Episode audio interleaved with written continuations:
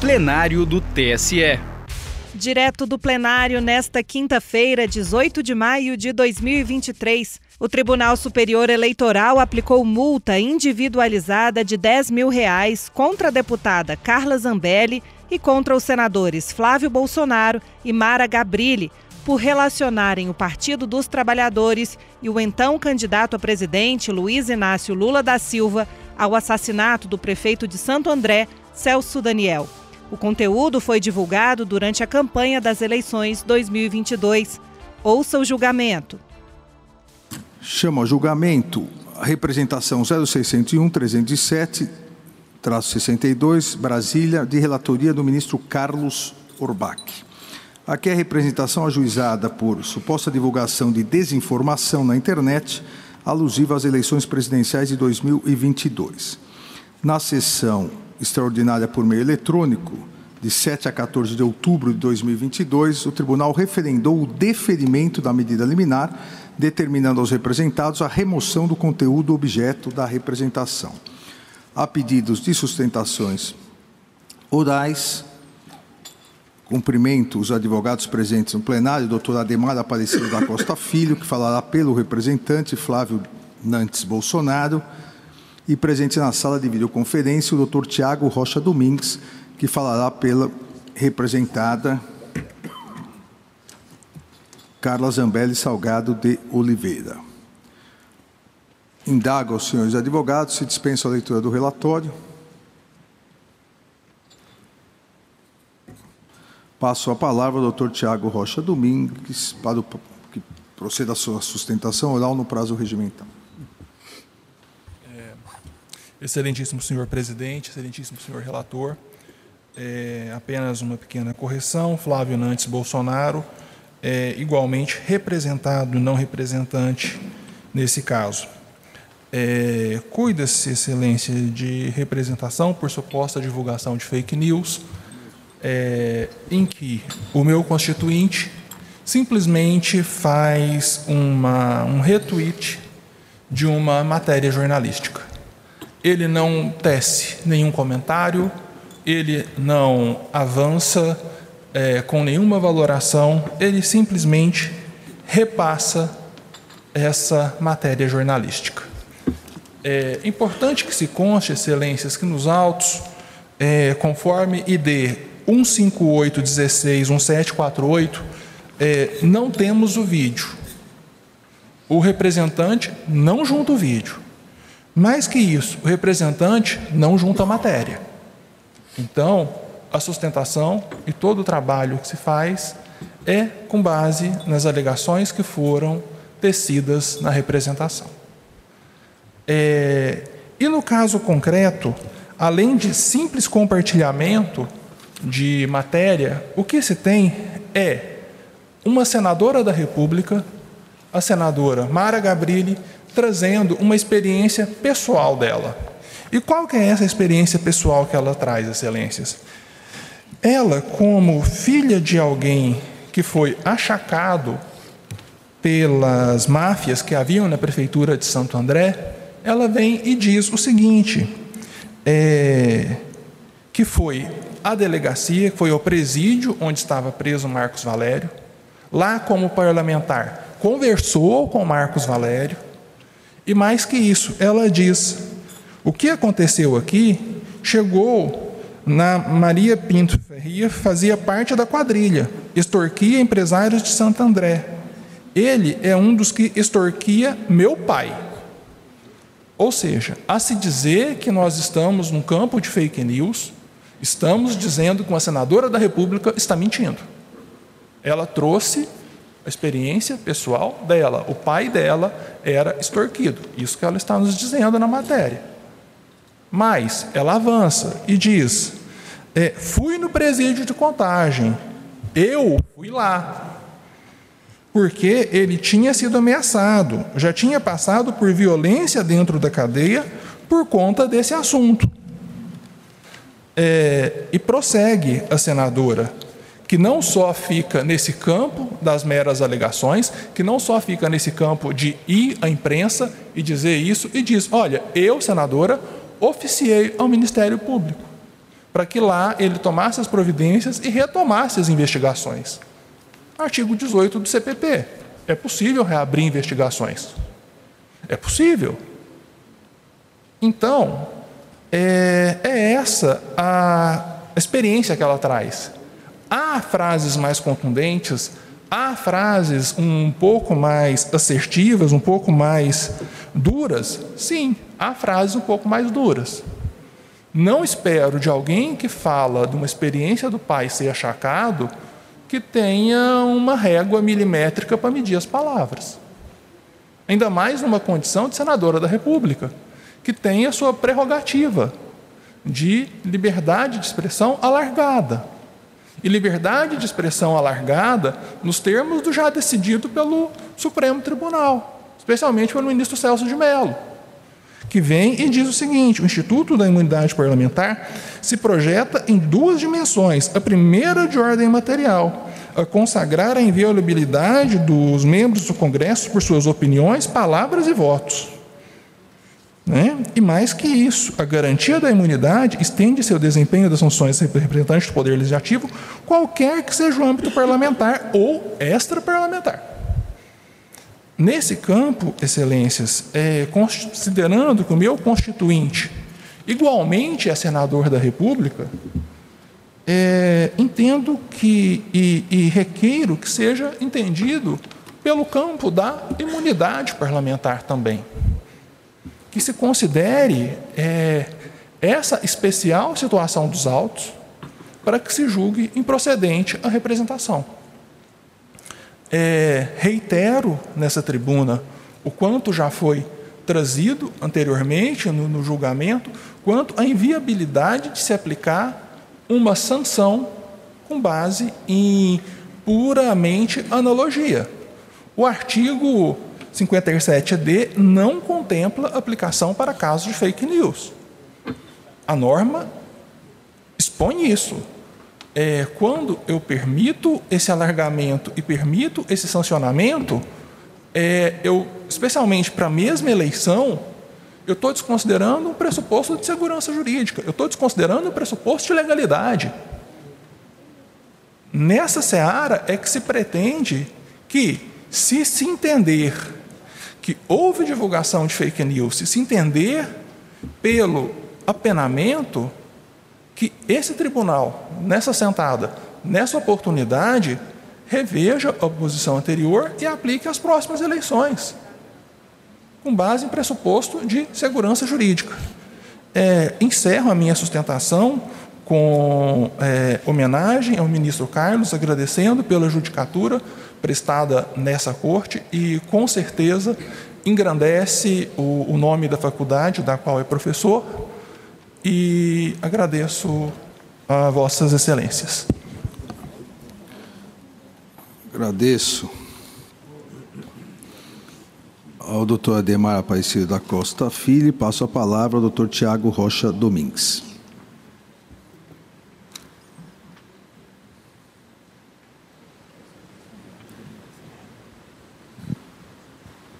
Doutor, não estamos ouvindo.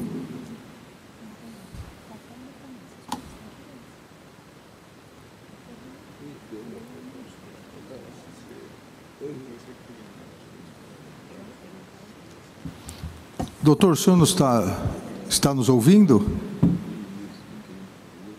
Faça algum sinal. Não está ouvindo. Escutam agora? Sim. Por favor, doutor.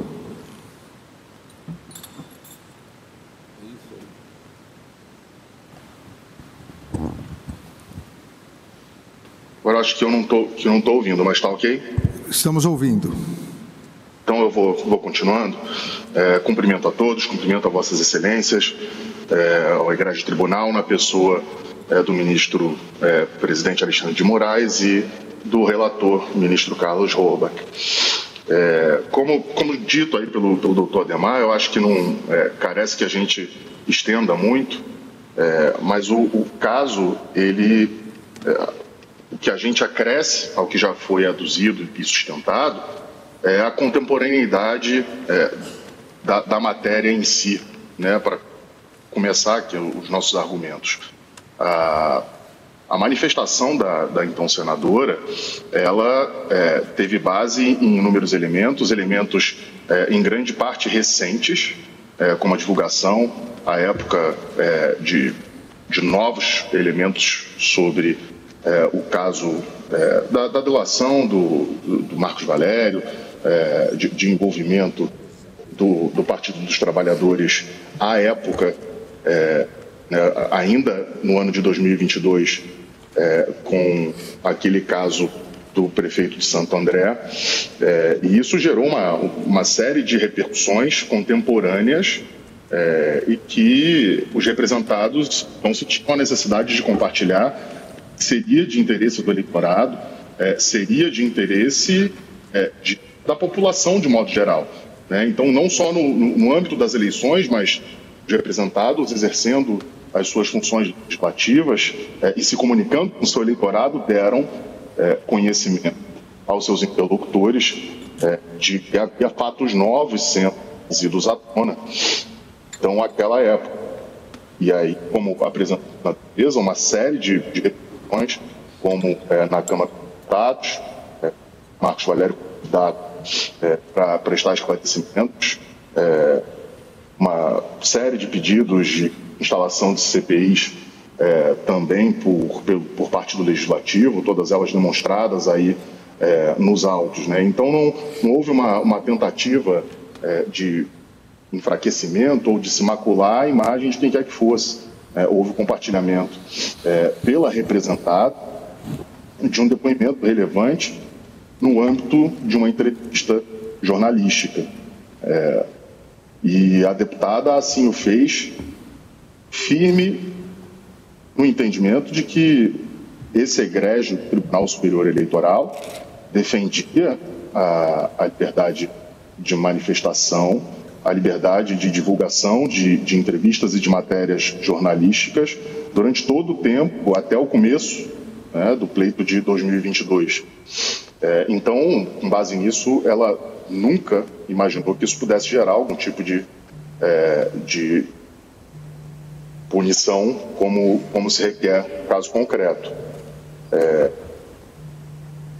em seguida, é acho importante a gente consignar que houve um, uma notícia pela representante de descumprimento da liminar é, a posteriori, que não foi o caso, o suposto descumprimento é, em relação à, à, representada, inclusive em relação ao representado Flávio Bolsonaro, é, se referiam a publicações em outras redes sociais, não noticiadas na inicial, e esse descumprimento é, sequer seria possível porque é, eles, os candidatos ainda não tinham sido intimados e o que foi deferido foi a expedição de ofício, como veio fazendo o Tribunal Superior Eleitoral ao longo da, do pleito, a expedição de ofício ao Twitter, ao Facebook e às administradoras dessas redes sociais para remoção de conteúdo.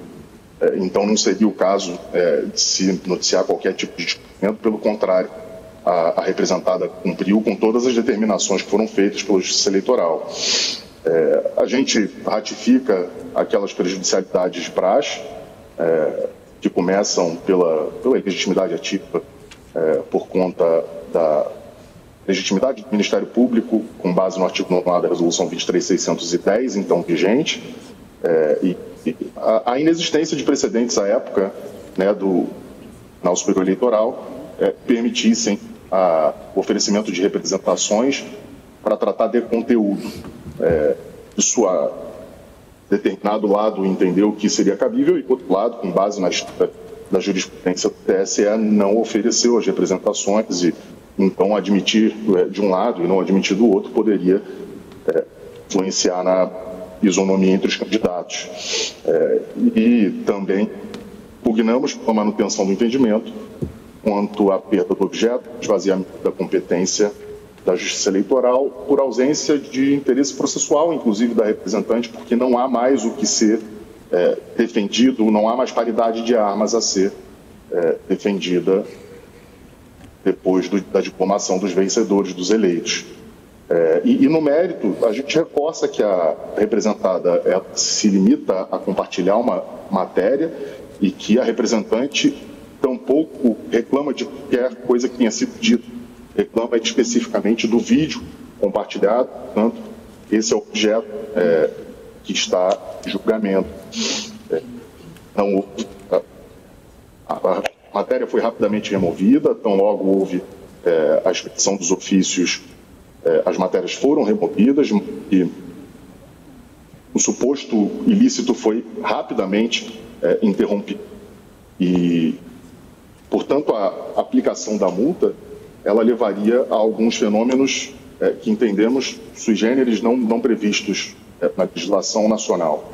Né? O primeiro seria é, a aplicação de uma pena não prevista em lei é, por ilícito que não está igualmente previsto, seja na lei das eleições, no Código Eleitoral ou nas próprias resoluções então vigentes do colhendo TSE. É, e, e, sobretudo, defendemos, e aí já encaminhando o encerramento, é, que essas, essas penas elas vêm sendo é, multiplicadas e, e, há até uma certa visão sobre a natureza. Então, caso seja aplicada a multa pedida aqui, caso dos autos, a representada estará sujeita não só a uma pena pelo compartilhamento da matéria, como também esteve sujeita, é, em tantos casos, à imediata reparação em sede de direito de resposta, a uma reparação civil em sede de ação civil, a uma punição penal em sede de notícia-crime e a uma nova punição nas ações de investigação judicial eleitoral. Então, a gente teria é, um compartilhamento, ou, ou, ou, alguns, nos casos que vêm sendo debatidos, é, a gente teria uma, uma série de penas, é, e algumas com natureza é, parecida ou idêntica, para o mesmo caso. É, então, a gente entende, por fim, que, é, como dito pelo Ademar, que para evitar uma viragem jurisprudencial ao longo das eleições e qualquer mudança dentro dessa igreja seja reservada ao pleito de 2024. Agradeço a Vossas Excelências e encerro e a gente pugna pelo, pela procedência da apresentação. Agradeço. O doutor Tiago Rocha Domingues e passo a palavra ao eminente relator. Senhor presidente, muito bom dia. Senhores ministros, senhor vice-procurador-geral eleitoral. Eu inicio cumprimentando os eminentes doutores Ademar Aparecida Costa Filho e Tiago Rocha Domingues, que fizeram uso da tribuna deste Tribunal Superior Eleitoral. De início, senhor presidente, eu destaco Uh, em relação à questão da perda de objeto, que esta corte já tem precedentes uh, dizendo que há interesse remanescente, em especial quando seria caso de fixação de multa uh, em casos como o dos autos, de modo que passo de pronto a apreciação do caso concreto das questões postas na presente representação. Como se depende das sustentações orais que dispensaram o relatório, é, houve uma entrevista da senadora Mara Gabrilli à Jovem Pan, e essa entrevista uh, foi, enfim, repercutida em diferentes canais uh, da imprensa, por diferentes meios, e foi também objeto de difusão em redes sociais de pré-candidatos ou de autoridades vinculadas a um determinado pré-candidato. Né? Uh, da leitura do conteúdo da entrevista, né, vê-se que Mara Gabrilha afirmou textualmente que o então pré-candidato teria efetuado pagamento elevado uh, para que a história do assassinato de Celso Daniel não fosse vinculada à sua imagem. Né? A partir desse conteúdo, diversas postagens expuseram uh, que a senadora acusou o pré-candidato de diferentes maneiras. Essas uh, postagens que remetem à acusação feita por Mara Gabrilli, a meu ver, apenas repercutiram um acontecimento advindo da entrevista concedida à Jovem Pan News, sem nenhuma desinformação, exatamente porque, de fato, a senadora fez as acusações. Por outro lado, com conteúdo diferente e distorcido, consta nos autos a postagem de Ednardo Raposo com os seguintes dizeres: Mara Gabrilli, senador e vice de Tebet, afirma que o ex-presidiário foi o mentor do assassinato de Celso Daniel. De igual forma, a postagem de Carla Zambelli, que diz o seguinte: vice de Tebet afirma que Lula é o mandante da morte de Celso Daniel. Aqui, uh, me alinhando é, ao que decidido na decisão, né, ao que, ao que exposto na decisão uh, recorrida, né, eu destaco que esse tema não é novo nessa corte. Né. Uh, no julgamento da representação 06543, o ministro Alexandre de Moraes já teve uh, condições de assentar o entendimento de que é de conhecimento público notório que o assassinato do ex-prefeito Celso Daniel se trata de caso encerrado perante o Poder Judiciário, com os responsáveis devidamente processados e julgados, estando cumprindo pena. Também é fato conhecido amplamente divulgado que o Ministério Público de São Paulo encerrou definitivamente as apurações, não havendo notícia do envolvimento do Partido dos Trabalhadores ou de seus membros. Esse contexto evidencia com clareza objetiva a divulgação de fatos sabidamente inverídicos. Né? Também na decisão recorrida há, há menção à representação 06557, em que esta Corte afirmou que a desqualificação de pré-candidato de agremiação partidária que macule sua honra ou imagem ou divulgue fatos sabidamente inverídicos configura propaganda uh, irregular negativa. Nesse contexto, né, é considerado o que já foi decidido uh, por esse colegiado e uh, as circunstâncias postas à apreciação desta Corte nesse caso concreto, uh, eu entendo que há aqui sim uh, uma postagem indevida, em especial essas duas que há pouco mencionei, e postagens que tiveram um, um grande alcance orgânico nas redes sociais, como indico no meu voto. Assim, feitas essas considerações, eu julgo parcialmente procedentes os pedidos formulados na representação, condenando uh, Mara Cristina Gabrilli, Gabrilli Carla Zambelli Salgado e Ednardo Dávila Melo Raposo ao pagamento de multa que fixo no valor de 5 mil reais para cada. É como voto, senhor presidente. Agradeço, eminente ministro Carlos Urbach, que julgou parcialmente procedente. Passo a palavra à ministra Maria Cláudia Bucanelli. Obrigada. Bom dia, senhor presidente, senhora ministra Carmen Lúcia, senhores ministros, senhor vice-procurador-geral eleitoral, senhores advogados, senhoras advogadas. Cumprimento os alunos é, do curso de Direito do Centro Universitário para o Desenvolvimento do Alto do Vale do Itajaí, Santa Catarina. Senhor presidente, eu me lembro bem desse caso, porque fui relatora na fase da propaganda, na fase das eleições, como juíza da propaganda, desse específico processo. E na ocasião, eu me lembro claramente, foi às vésperas das eleições, me lembro de que estávamos recebendo os observadores internacionais. Foi no dia do debate, salvo melhor juízo, faltava dois, três dias para as eleições, voltamos correndo para decidir esse caso. E me lembro que na minha decisão liminar, eu suspendi, eu determinei a imediata e urgente remoção de dois links do YouTube e dos twitters de Flávio Bolsonaro, Zambelli, Eduardo Raposo, Mônica Machado, Terra Brasil, Movimento Antinovo Normal, Texugo e Conservadorismo. Foram os links, de, determinei a remoção com urgência. E de pronto submeti a liminar ao referendo do plenário. O plenário desta casa referendou a medida liminar e o acórdão contém a seguinte passagem. A desinformação e a desconstrução de figuras políticas a partir de fatos sabidamente inverídicos ou substancialmente manipulados devem ser rapidamente reprimidas pela Justiça Eleitoral, por configurarem verdadeira falha no livre mercado de circulação das ideias políticas, que pode desembocar na indução do eleitor em erro, com comprometimento da própria liberdade de formação da escolha cidadã. E como esse caso foi na boca da eleição e foi uma reiteração de uma conduta que essa casa, acho que por duas vezes já tinha entendido que era desinformativa, eu fiz questão de colocar na emenda.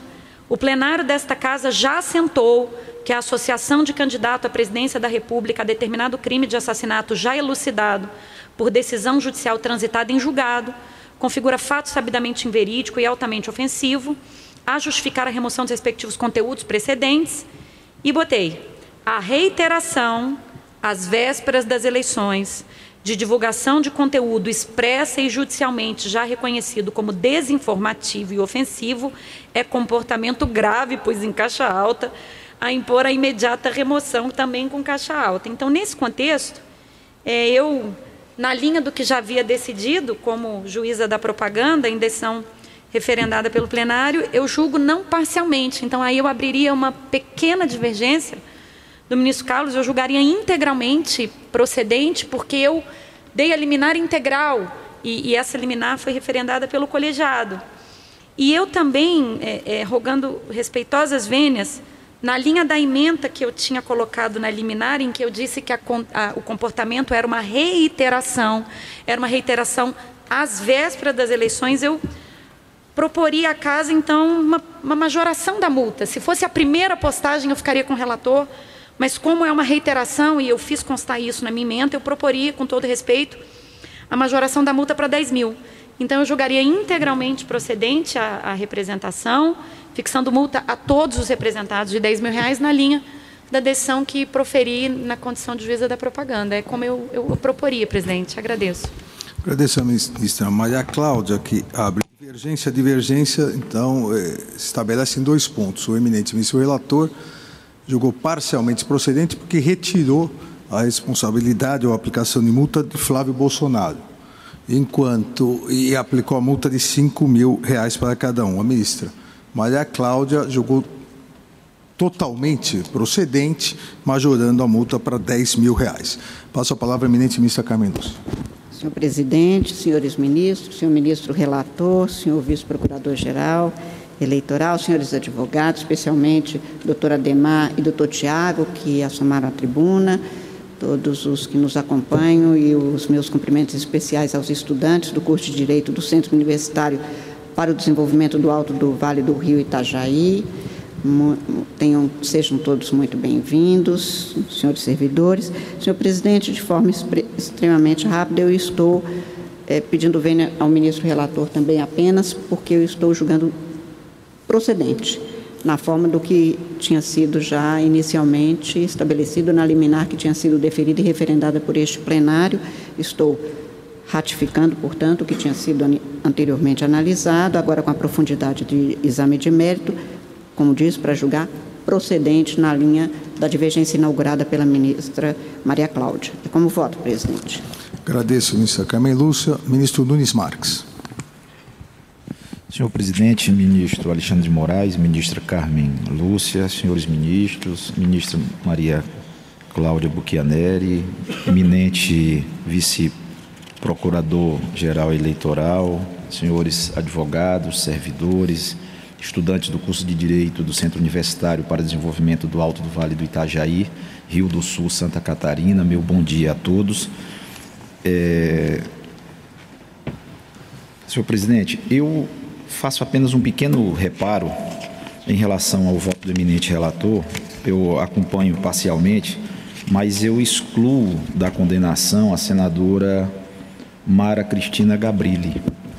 É, da forma como foi colocada, eu entendi que foi também um depoimento pessoal, uma experiência de, de vida.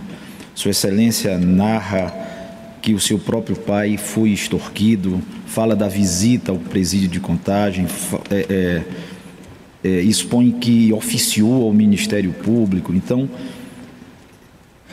ela não, ela, ela aduz e sugere sim uma participação do, do, do presidente no episódio, mas eu verifico que as distorções ocorreram nas publicações é, dos demais representados. Então eu mantenho a multa, assim como o relator fez, em relação aos demais representados, e excluo apenas a, a multa aplicada à senadora Mara Cristina Gabrilli e ainda é, não, não perdendo de vista também a condição que Sua Excelência tinha na época como senadora da República. Né?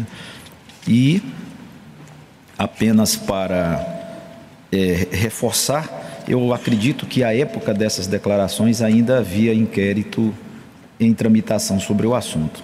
Não, não, já, já, já havia sido encerrado há, alguns anos já. Eu, inclusive, a época era secretário de Justiça, foi lá atrás. É, existe inquérito em Minas e São Paulo, ainda da relatoria do ministro Celso de Mello, do qual eu sucedi. Por isso que eu indico que ainda esse assunto Desculpe, ministro Cássio, isso já está encerrado em São Paulo. Até porque não há ninguém com foro privilegiado em relação ao assassinato o... ocorrido em Santo André. Não consta que nenhum deputado, não, senador não, tenha participado. É, não, me, não me reporto ao assassinato em si, e sim aspectos de, de que dizem respeito à, à relação do partido com, com o crime organizado, e isso ainda à época havia tramitação, e eu me recordo porque eu herdei esse processo ainda da relatoria do ministro Celso de Mello, mas não é especificamente em relação ao assassinato, não é isso que eu me, me, me refiro. Então, como foi um, um depoimento pessoal, se colocando dentro da situação, eu entendo que, nesse caso, é, esse aspecto deve ser só pesado de uma forma diferente. Então, esse pequeno reparo que eu faço em relação ao voto do relator, mas mantenho a multa em relação aos demais e, diante também da clareza do que foi exposto pelo relator, houve uma assertiva dos outros representados de uma forma mais contundente e não é, margeante, como fez a, a, a, a, senadora, em relação à participação do presidente no episódio. É assim que voto, senhor presidente. Obrigado. O ministro Nunes Marques acompanha parcialmente o eminente relator, excluindo a multa dada à senadora Amada Gabrilli. Como vota o ministro Benedito Gonçalves? Obrigado, presidente.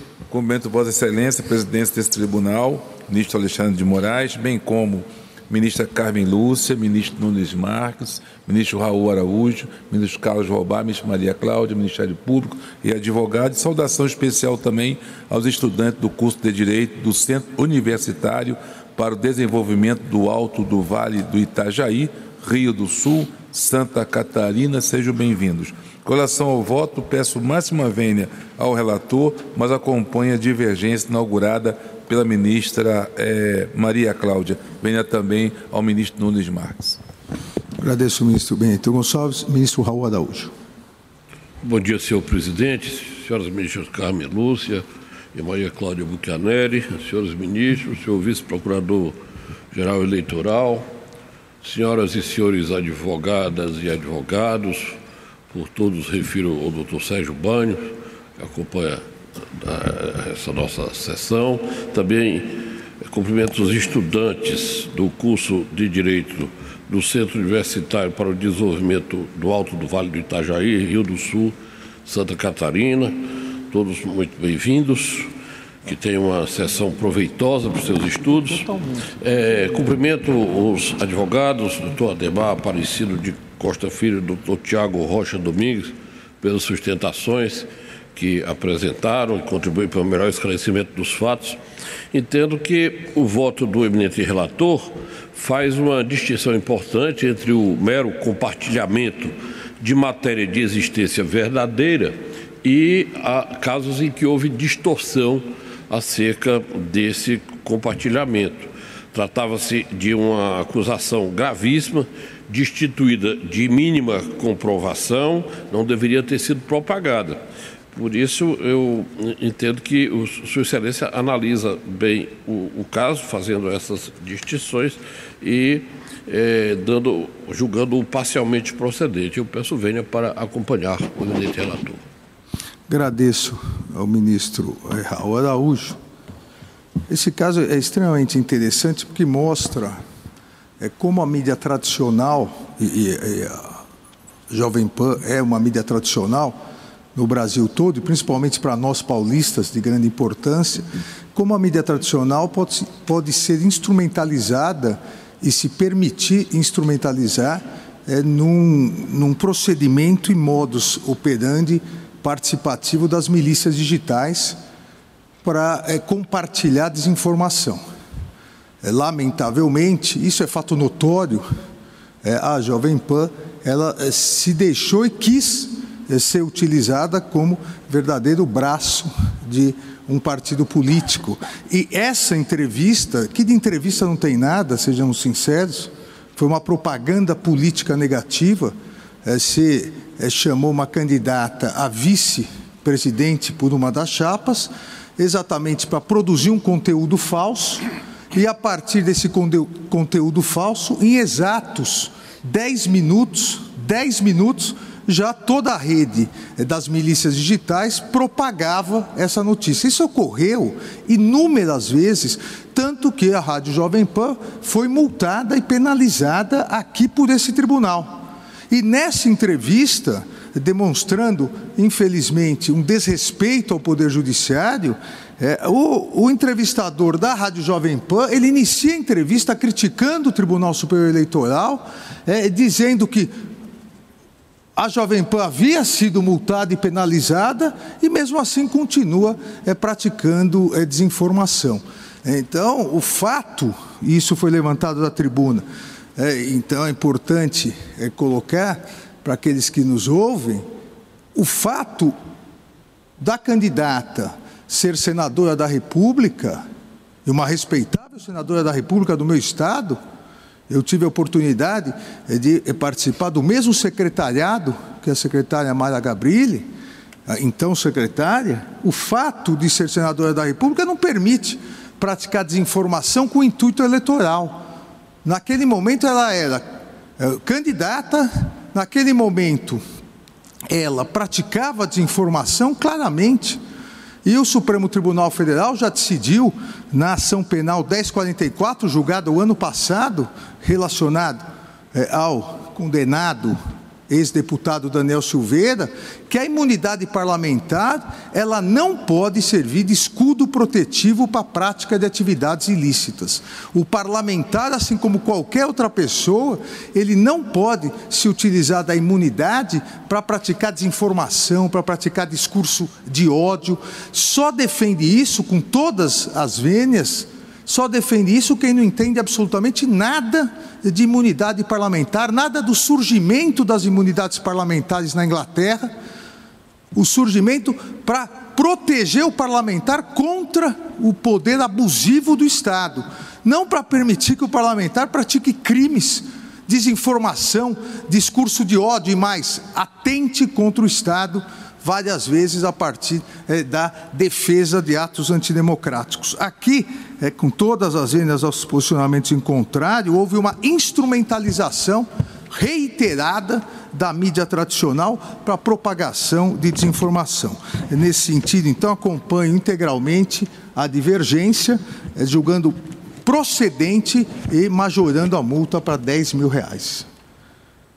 Tribunal, por maioria, julgou procedentes os pedidos formulados na representação, condenando os representados ao pagamento de multa no valor de 10 mil reais para cada um, nos termos do voto da ministra Maria Cláudia Bucaneri, que será redatora para o acordo, vencidos o relator, vencidos parcialmente o relator, os ministros Nunes Marques, Nunes Marques e o ministro Raul Araújo, nos termos de seus votos.